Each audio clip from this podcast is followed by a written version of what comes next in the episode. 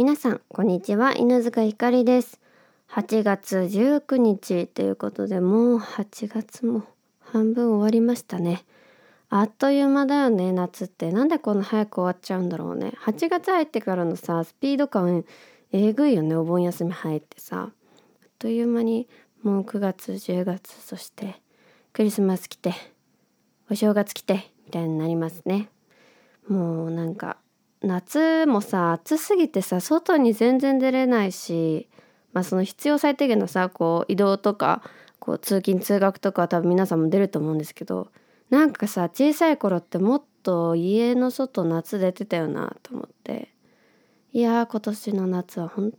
当に暑いし。でももう8月も半分だからね。暑いのも、まあ、9月10月までまあそこそこ暑いけどさ。この夏らしい夏今もしかしたらセミの声がちょっとマイクに入って聞こえてるかもしれないけどさこういう夏らしいのはやっぱり8月で9月の頭ぐらいで終わっちゃうから残りの夏楽しんでいきたいと思います。さてさて、えー、2週間ぶりの夕暮れラジオ早速始めていきたいと思います。犬塚ひかりの夕暮れラジオ。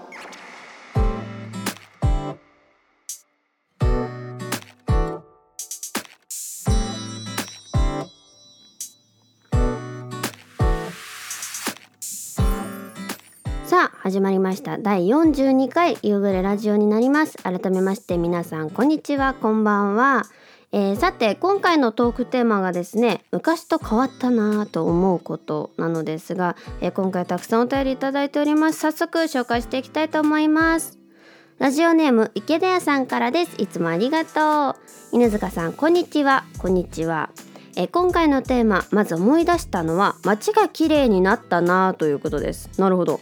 え自分が子供の頃は駅のホームの線路とかタバコの吸い殻で白くなっていましたし、えー、幹線道路の信号の中央分離帯はドライバーが投げ捨てたゴミで溢れ返っていました。今でもポイ捨ては見かけますが昔に比べたら圧倒的に少なくなったと思います。ただいろんなところのゴミ箱も撤去されたのでちょっと不便になった面もありますね。へえなるほどね。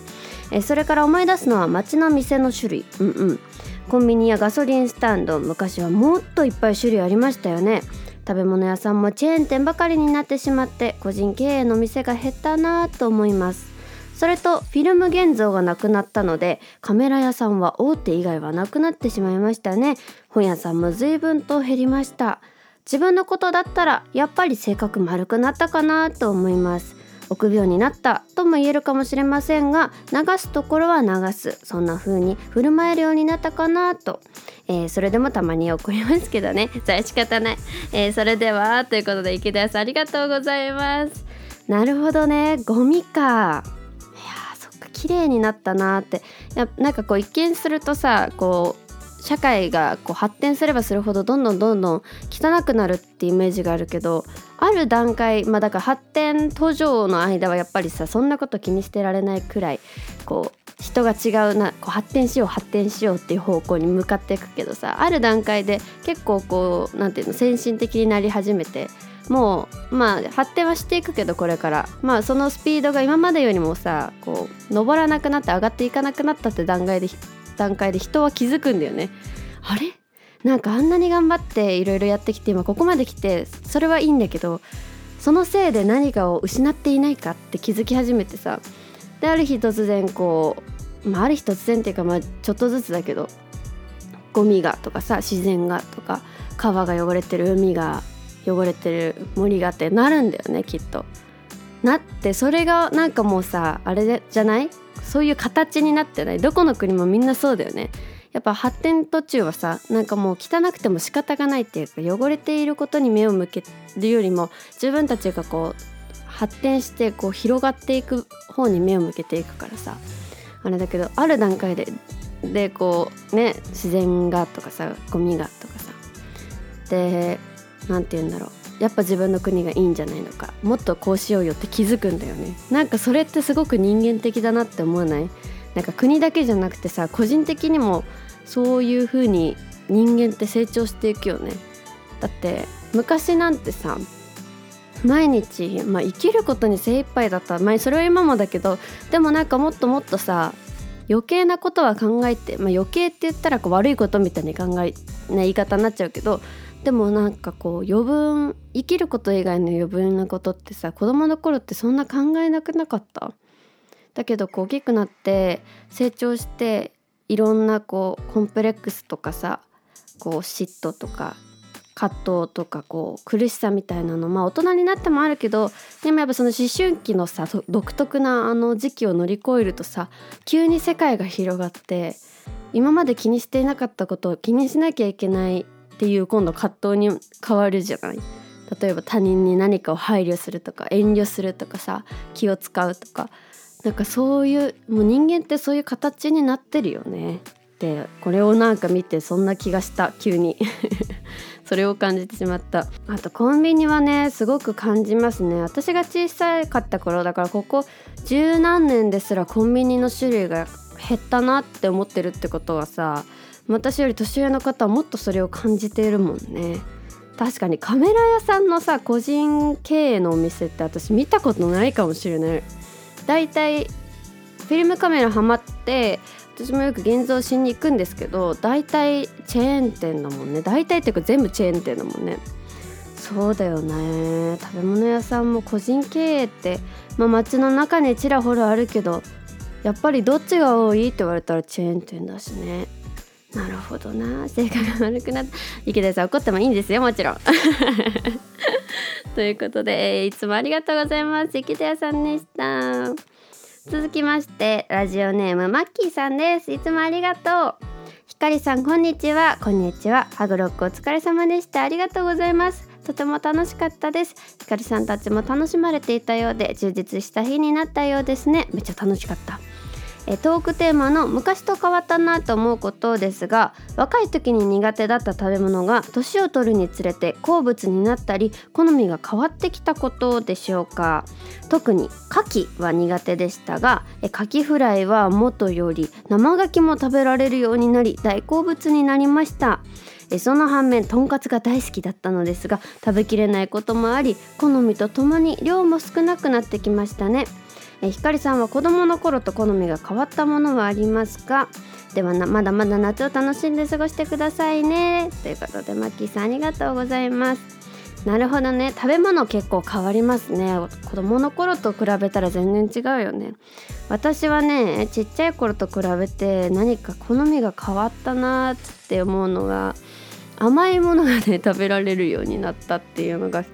まあ、ちょっと変わってるかもしれないんだけど。あって子供の頃はねクリームとかカスターまあ今もカスタードはちょっと苦手っていうかそんないっぱいは食べれないんだけどなんだろうなそうカスタードとかクリームとかそういうのがあんまり好きじゃなくてだからシュークリームとかも別にそんなに好んで食べれなかったしショートケーキとかもね大きくなってから平気っていうか食べたいなって思うことがまあ昔よりは増えるようになりましたね。まあ、あとは何だろうな。そうだね甘いものと昔からねしょっぱいものが好きなのはね今でも全然変わらなくて味が濃いものとかしょっぱいものがすごく好きですね。牡蠣とかはね昔から小さい頃から好きだったんだけどあとは小さい頃に幼稚園のお弁当がね結構冷たかったりちょっとあんまり美味しくなくてで小さい頃はイカのお刺身がね幼稚園入る前は大好きだったんだけどそれも幼稚園に入ってから食べれなくなってエビタコイカはね本当小学校の間はずっと好きじゃなかったんだけど最近ねまあものによれば食べれるようになりましたね。あとは昔と変わったなと思うのはアーモンドアレルギーになったこと。そうアーモンドアレルギー昔からイクラはアレルギーなんだけど小学34年生ぐらいの時にアーモンドアレルギーになっちゃってそっからねなんか物によって食べれる時はあるんだけどもう大体喉が痒くなっちゃうっていうなんかこうしかもアーモンドってさ何にでも入ってるわけよ。まあお菓子クッキーとかさパンまあパンっていうかどっちかってタルトとかに入ってたりするしあと大好きだったなあそう三角チョコパイに入ってるねマックの。のアーモンドはなぜか食べれるんだよね。少ない量が少なくてローストされてるからなのか分かんないんだけど食べれるんだけどあとスノーボールとかの中にも入ってるしあと普通のご飯だったらジェノベーゼ系あのバジルソースの中にアーモンドが入ってることもあるし杏仁豆腐もアーモンドのエッセンスがかかってたりして食べれないことがありますね。なんで小さい頃と逆に食べれなくなったっていうのはアレルギーで食べれなくなったかなっていう感じかな。しょっぱいものは大好きだしね。ということでバッキーさんありがとうございます。続きまして、えー、オークランドから悲しみの南国キウイさんです。いつもありがとう。ザカちゃんこんばんは。こんばんは、えー、平日締め切りきついですね。そうだよね。平日確かに木曜日だもんね毎回締め切り、えー、去年長年にわたる暴飲暴食が響いて体調を崩したんです。嘘！大丈夫？体中痒くなってしまってどうも内臓系の問題だと思うのですがコロナでお医者さんに見てもらえずとにかく、えー、事情あるのみってことで食生活改善しました。えらい。えジャンクフード三昧。朝からお菓子バクバクをやめて発芽玄米、えー、黒米？黒米かな？えー、納豆に酢玉ねぎと過去の自分で発狂しそうなメニューにしてしまいました。してしまいました。してしまいましたなんだ。体重にして約30キロ。4ヶ月で落ちました。すごい！自分も周りも心配するほどの肉の落ち方でしたがかゆみは消えたんですよ。だらけすぎたせいか気力が戻ってこないんですけどね。どうしましょう。ってところで先週家族で仲良くさせてもらっていた、えー、こちらで騎手になったせ、えー、子が落馬事故に巻き込まれてしまったんです。あそうなんですね。心配心配で夜も眠れなかったんですけど助からなかったんです。あそうだったんですね。また気持ちを持っていかれてしまいました。人生って儚いですよね。ということで、えー、南国キウイさんお便りありがとうございます。そうですよね。まあ以前この騎手の方のお話をあの南国キウイさんから何回かねお便りいただいてそうだったね私もちょっとあのその記事読ませていただいたんですけどすごくショックですよね。しかもお知り合いだったならなおさらそうじゃなくてもさやっぱりこうお話聞いてたりとか応援してた遠くで応援されてた方とかね別にそうじゃなくたって心配っていう悲しい気持ちになると思うんですけどや知ってる方がそうだとね。しかもお若い方で28歳とかですね。だったらしいですね。いや。何ですかね。こう人生って本当に不思議だなっていうかやっぱ儚いなって思いますよね。出会いと別ればかりで。でその別れも決してこう明るいものだけじゃなかったりするじゃないですか。でも周りはそれを乗り越えていかなきゃいけないしそういう意味でね。なんかこう苦しいなって思うこともあると思いますが、えー、あまり無理せずに南国キーさんえー、ゆっくりお過ごしください。いつもお便りありがとうございます。続きましてラジオネーム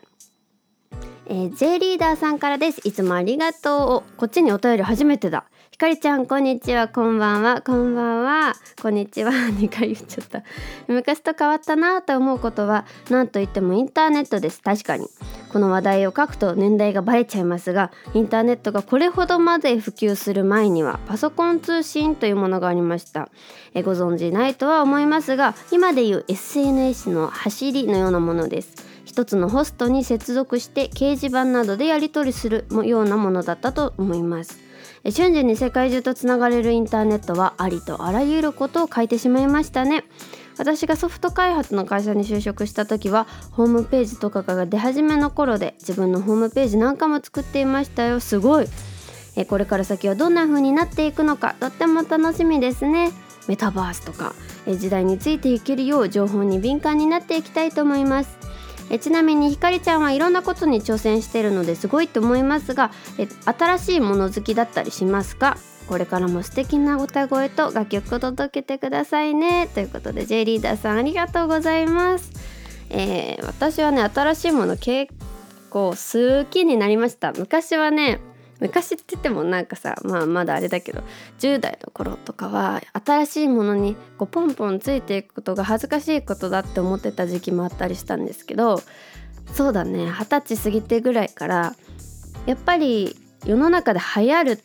流行りものに乗るっていう新しいものに乗るっていうのはその時の思い出も一緒に誰かと作れる共有する話題になるって思うと、まあ、これが20年30年経った時にあの時あれ流行ってたよねあ懐かしいみたいなのをまあやりたいなというかまあ何て言うんだろうなやれてなんか嫌な気持ちはしないじゃないですかあの頃楽しかったよねってだから最近は流行り物には「えー、本当に?」とか思いながらもあの乗っかるようにしてますね。何でも？別にそれやってみたらさ面白くなかったりハマんなかったらそれでいいけどとりあえずなんかこう新しく面白いものが出たらこうやってみるとか聞いてみ見てみるっていうのはなるべくやるようには最近はしてますね。まあ、あとやっぱり新しいものについていけた方がかっこいいってことじゃなくて若いくいられる気がするんですよねいつまでも。私のあの母方のおじいちゃんすごく今何歳だ？80いくつかな？70あれ今年 80? なんだけどすごいねパソコンっていうか携帯得意で自分でいろいろこうネットでできるんですよ。で LINE もできるしやっぱかっこいいなーって思いますねもちろん難しいから教えてとかさあの教えてって言ってくれるけどでも何て言うの？やってみるっていう気持ちがあるだけでこんなにも人間って若くいられるんだって思いますね。だから別にこう若作りしたいってわけじゃなくていつまでも気持ちが若く元気でいたいって思うとやっぱり新しいものを拒絶しないあと無理だとか分かんないって終わらせないっていうの気持ち姿勢はやっぱり大事なのかなって私は最近ずっと思ってて なので、まあ、その何て言うの？練習というかさそんなの年取ってから急にできないじゃん。若い頃は新しいものに食いつかなかったけど年を取ってやってみれるようになったって人は、まあ、もちろんいると思うけど少ないと思うからその練習としてね若い頃から新しいことに何でも挑戦する何でも見たり聞いたり食べたりするっていう習慣をねつけていきたいなと思って好きになろうとしてまず新しいものを。そうだね。なるほどね。インターネット私だってさ私が小学校の頃私もインターネット小さい頃から好きだったんだけど私が小さい頃はさですらこうこの10年ぐらいでかなり変わったなって感じるんですですよ。だから本当にそれこそささっき最初の池田屋さんのお便りみたいな感じでこう私よりと私ですらそう感じるってことはさ絶対に40代50代の方とかだったらさいやめっちゃ変わったわって思うよね。絶対に思うと思うの。ってすごい変わったって思うもん。スマホって夢みたいじゃない？今考えると。確かに携帯打ってる時にさガラケーだ持ってたんですけど私。ガラケーって当時まあ LINE みたいなものがないからみんなでメールしたいって時一斉送信っていうので LINE の代わりにメールしてたんですよ。でしかもだからいついつさしかもメールだからテリーンディーンってこう来るじゃん携帯がずっとピカピカピカピカ光ってんのでそれから比べると LINE が出てきた時って当時 LINE が出てき始めの時中学生だ中小中学生だったんだけどそうなんかこんな夢みたいなものがあっていいのかって思ってすっごい面白いと思って四六時中 LINE をやってたっていう記憶がありますね。掲示板のサイトとかでなんかこう交流したりとか、まあ、その先駆けになったのが DS に入ってた動くメモ帳ってやつなんだけどそう変わったなと思いますね。ガラケーで。あれだったのがいつの間にかスマホになって。パソコンだってね全然変わったもんね。いや年時がね経つの早いなと思います。J リーダーさんありがとうございます。続きましてラジオネームりなちゃんです。いつもありがとう。えひかりちゃんこんにちは。こんにちは。え今回のトークテーマは昔と変わったことということですが私が昔と変わったなと思うことはズバリ心が明るくなったことです。何何？え高校時代は友達がおらず隅でゲームをしているような高校生活を過ごしていました。しかしそんな自分を変えたいと思って入学した外国語の専門学校進学をきっかけに一年発起。コミュニケーション中心の授業も笑顔を増やして自分の心を少しオープンにしてみたら大切な友達ができました。素敵な話。ってかすごい勇気。えというより本当にみんなが優しい。いやそうやって思えているりなちゃんが優しいのよ。えこれからは高校時代の暗い経験も人生の糧にしていろんな人の気持ちに寄り添える教師を目指していきたいです。素敵すぎる。あと友達ができたので少しステップアップして現実世界でも恋してみたい。かわい。い未来もた、えー、未来も楽しみいっぱい。ひかりちゃんも残暑厳しい折ですので、えー、お体ご自愛ください。ということでりなちゃんありがとう。長文ごめんなさい。いや全然嬉しいよ。ありがとう。いやそうだよね。でもこの自分でさこう努力して変われたってすごくない？結構自然と変わっていったとかさまあこう不可抗力の出来事があって自分が変わったってことの方がみんな多分多いと思うけど自分が変わろうと思って変わったってすごく素敵なことだしさ。でしかもこうその自分的には嫌だったなとかさあこうもっとこうすればよかったなって思う過去をさちゃんとプラスに捉えられてるってすごく素敵なことだなって思います。もうめっちゃ偉いねりなちゃん。素敵な教師になってください。ずっと応援してます。ありがとうりなちゃん。ということで今回お便りたくさんいただきましたが私が昔と変わったなと思うことはまあいっぱいあるんだけどもちろん髪型も見た目だってかなりね髪型はロングだったのにショートだし今変わったなってことありますが曲のね雰囲気だってもちろんここ数年でかなり変わりました。でも一番変わったなって思うのはやっぱり気持ちの面かなって私的には思いますね。昔よりはこう駅田屋さんみたいにね丸くなったんじゃないのかなと思います。常に戦闘態勢みたいな生き方をずっとしてきてたのでなんかこう戦いの中でずっと生きている感じがあったんですけど最近は自分の時の流れを作ってその中で生きている感じがして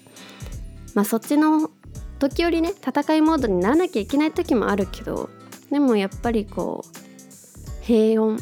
が一番だなって思ってこう普段は自分の時の流れの中で生きていますね。マイペースに見えるだろうなって思ってる。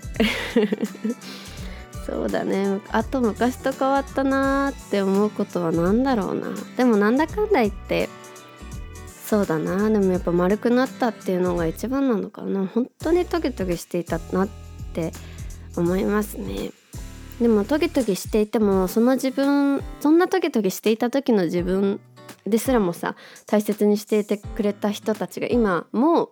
自分のそばに残ってくれてるっていうのはもう本当にその人たちを大事にしなきゃいけないなって思うしそんだけ自分のことをさなんだろうずっと大事にしてくれてる？友達とか家族とか、まあ、そういう音楽のね皆さん関係の皆さんとかもそうだけどファンの皆さんもそうだし。だけどなんかこうね大切にしていきたいなと思いますね。その人たちのために頑張んなきゃとも思うし。まあ、ただこれからもっと変わりたいなって思ってることがあってなんかこう優しくなりすぎちゃったのが優しくなりすぎちゃったっていうとなんかすごく自分を褒めてるように感じるんだけど優しくなりすぎちゃったっていうかなんかこう心が柔軟になりすぎちゃって何でも他人のことを許そうとしちゃうのは良くないなと思って別に攻撃する必要はないけど自分のことを否定してきたりとかあと話し合えない人私話し合えない人は本当に人間関係で一番問題だと思うんだけど話し合えない人とか自分を攻撃するしてくる人を許そうとしなくてよくて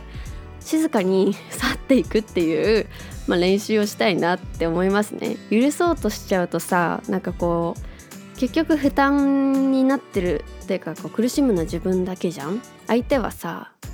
ねえこう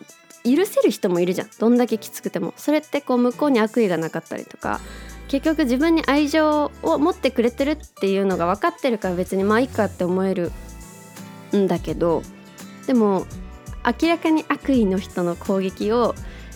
こう受け止めなくて受け止めるでもそう自分にねこうあそういう人もいるんだなさよならって思えるように、まあ、頑張ろうかなと思ってますね。そうなんかこう心理学とかを4年間大学で勉強してきていろんな人がいてでそのいろんな人の中にも自分の意思に反して人を傷つけてしまう人がいるっていうのをなんかこう学んだ、まあ、おかげでもちろん今までだったらはって思うこともいやでもそういう人もいるから仕方ないなって思えるようになったのはすごくいいことだと思うんだよ。だってみんなも生きやすくなるし自分も生きやすくなるし何よりも自分がなんかこううまくいかない時に自分のことを責めすぎなくなったのもすごく心理学をやっててよかったなって思うんだけど やってた中でなんかそう何でもね許さなきゃいけないんじゃないのかって思うようになってしまったのがこう自分の次の課題なのかなって最近は思いますね。なのでどんどんどんどん変わっていきたいなと思います。一回このラジオで昔最近諸行無常についていけないんですよみたいな話をしたかもしれないんですけど最近それはね平気になったんですよね。平気になったというかやっぱりやっぱ失うっていう経験を何度も人間は積み重ねないとこうなんだろうなまた成長できないのかなって。だから失うっていう経験も自分にとってはいいことなんじゃないのかって思えるようになりました。最近は。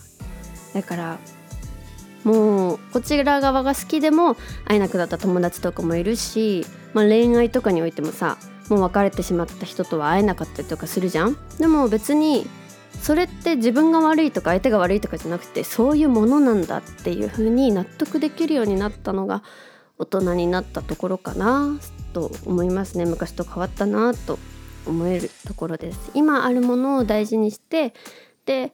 新しく入ってきたものを大事にしてでもそこからまたまあキャパもあるしさその人との相性というか相性の中にも本当のその人とその人が持っている性格とかさ持ち合わせている環境とかってあるけどでもそれもお互いに変化していくからなんだろうこうランダムに変わっていくパズルのピースみたいな人間関係ってそういうところがあるじゃないですか。だからそれがある日突然昨日まではあなたと私はとっても合っていたのに今日私とあなたの何かが変わって全く合わない人になったっていうことって普通にあると思うんですよ。別にどっちが悪いとかじゃなくて。だからなんかそういうのってもう仕方ないよな。そうやってこう時とか人間関係とか世の中の動き環境って移ろいでいって最後に自分が年を取った時にあの頃楽しかったなってまあ思えればいいかなっていう最悪だったって思う 思うのはね。あれだけどさ。その一瞬の出会いですらも楽しかったなって思えればもう会えなくたっていいんじゃないのかって思えるようになりました。それが私が昔が変わったなと思うところですね。そんなこんなでえー、今までの話これからの話なんてしてみましたが次の、えー、次回のテーマ、えー、これやったことあるかな？今までやったアルバイトとその思い出を、え次回のトークテーマにしたいと思います。えもしかしたらはるか昔の夕暮れラジオでやったかもしれませんがもう42回なのでね久しぶりにやってもいいでしょうということでぜひぜひ今まで皆さんがやっていたアルバイトを教えていただきたいです。そしてその中で学んだことや印象に残っている出来事などあれば教えていただきたいです。メールアドレスは夕暮れラジオアットマーク gmail.com でお待ちしております。えー、このお盆休みはですね、えー、巨人戦にを見に行ってあと愛知県の岡崎市に行ってきました。でまず巨人戦は友達野球見たことない友達が2人あれ？片方見たことあったのかな？わかんないけどえっとほぼ見たことない2人とあと野球まあ好きな2人と私は野球好きで5人で見に行ったんですけど久しぶりに2ヶ月3ヶ月ぶりぐらいに巨人戦見に行って前回のね試合の時にやっぱ野球面白いからこう好きな選手小学校の時はあの安倍晋之助選手を応援してたんですけど最近こう推しとかじゃなくて野球をただ見に行くだけで言ってたんでそろそろこう今の巨人軍の推しが欲しいと思って誰にしようかな とか思いながらこういろいろ試合を見てて前回の試合でね丸選手を応援しようと思って絶対に次回行ったらタオル買うと思ってたんで、え、今回タオル買ってきました。もう本当にしっかり応援した。しっかり応援しました。で今月もう一回見に行く。しっかりね応援していきたいと思います。丸選手のこと。楽しかった。もう応援歌もちゃんと覚えなきゃと思ってこの間その岡崎にね行く行きの車の中でずっと巨人軍の応援歌と丸選手の選手の応援のね応援歌を覚えてました。そんで岡崎はですね愛知県の岡崎市に行ったのはあの私のひひおじいちゃんぐらいまでは岡崎愛知県の岡崎に住んでて犬塚っていう名字があの2通りいるんですよ、まあ、大体ね。九州の犬塚と愛知県の犬塚っていうのがあって私は愛知県の犬塚なんですけどまあどっちの犬塚も元をたどれば一緒なんですけどその、まあ、一応犬塚っていうと九州の方か愛知県の側の方かっていう今大体2パターンに分かれてるんですけど私の犬塚は愛知県の岡崎の方の犬塚ででまあ岡崎に私行ったことがなくて東京生まれ東京出身で私のそうひいおじいちゃんひいおじいちゃんぐらいの時にあのこっち東京に出てきたのでもうそこから行ったことがなくてなんで今回行ってみようということで岡崎県岡崎県じゃない岡崎市に行ってきました。で犬塚に関係するところいろいろ巡ったりしてでこうお墓参りもしたしあとそうだねなんかこう犬塚って名字のね由来になったって言われてる神社みたいなのがあってそこに行ったりとかあとなんだっけあと何に行った？あとシンプルに岡崎城の辺りプラプラしたりとか岡崎公園か。行ったりとかしました。あと東海オンエオンエアを私はすごく昔から大好きなので東海オンエアのこう聖地巡礼じゃないけどをしてきました。暴れん坊チキンを食べたよ。日当て場は食べれなかったんだけど。そうなんていう、えー、休日をお休みを過ごしてきました。なんだかすごく不思議な気持ちになった。私のご先祖様はみんなここに住んでたんだと思って。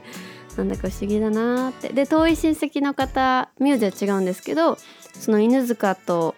何回かこう関わりのある名字の方とあの父がお会いしたりとかしてすごくなんかこう先祖巡りじゃないんですけど不思議な気持ちになりました。楽しかった岡崎。また行きたい。味噌工場みたいなのもね角球の赤味噌の工場も見学してきたんですけどめっちゃ楽しかった。すごいと思って。なんか石が味噌の樽の上に石を積むんだけどその石がこう今まで地震いっぱいあったじゃないですか。それがあっても崩れてないんだって職人技でバランス取れてるから。それ聞いてすごいとか言って家族で見てました。お味噌もお土産に買ったしすごく楽しい、えー、お盆休みになりました。8月も残りわずか。あと本当に10 10日ぐらいで終わりですね。なので残りの10日間ぐらい、えー、皆さんのことをまだまだ楽しませることができるよう頑張っていきたいなと思います。えー、さてお知らせなんですが、えー、ツイッターとかね見てくださってる方知ってるかと思いますが犬塚ひかりのファンクラブが、えー、開設されました。ありがとう。えー、そうですね。パニコンっていうアプリをダウンロードしていただいて、えー、月額500円で、えー、ファンクラブ加入することができます、えー、月額500円なんですけど一応購入する際は3ヶ月ご,、えー、ごとの購入か12ヶ月のまとめて購入かになるので、えー、1500円の、あのー、コースっていうんですかねかあと12ヶ月のコースっていう感じになります。よかったらぜひチェックしてください。そちらの方では他の SNS では上げないような写真や、え投稿などをしていっております。現在進行形でやっております。えまた、えー、もうちょっとファンクラブの人数が集まってきたなって思ったら生配信などもできるようにしたいなと。ファニコンのあの皆さん犬塚ひかりのファンの皆さん限定にね配信なども行っていきたいなと思います。またちょっといくつか考えている、まあ、イベントといいますかなんかなんで イベントなのかな？をもう考えていますのでぜひぜひ皆さん楽しみにして、えー、ぜひぜひ入っていただけたら嬉しいなと犬塚ゆかりのことを応援したいと思ってる方はぜひ入っていただきたいです。よろしくお願いします。ということで長くなりましたが今回も皆さん楽しんでいただけましたでしょうか、えー、ぜひぜひねあのトークテーマにかかわらず最近こんなことあったよとか私に関するね質問でもあと何かご相談でもね私が乗れる範囲でぜひぜひ、えー、送っていただけると嬉しいなと思います。メールアドレスは夕暮れラジオ gmail.com でお待ちしております。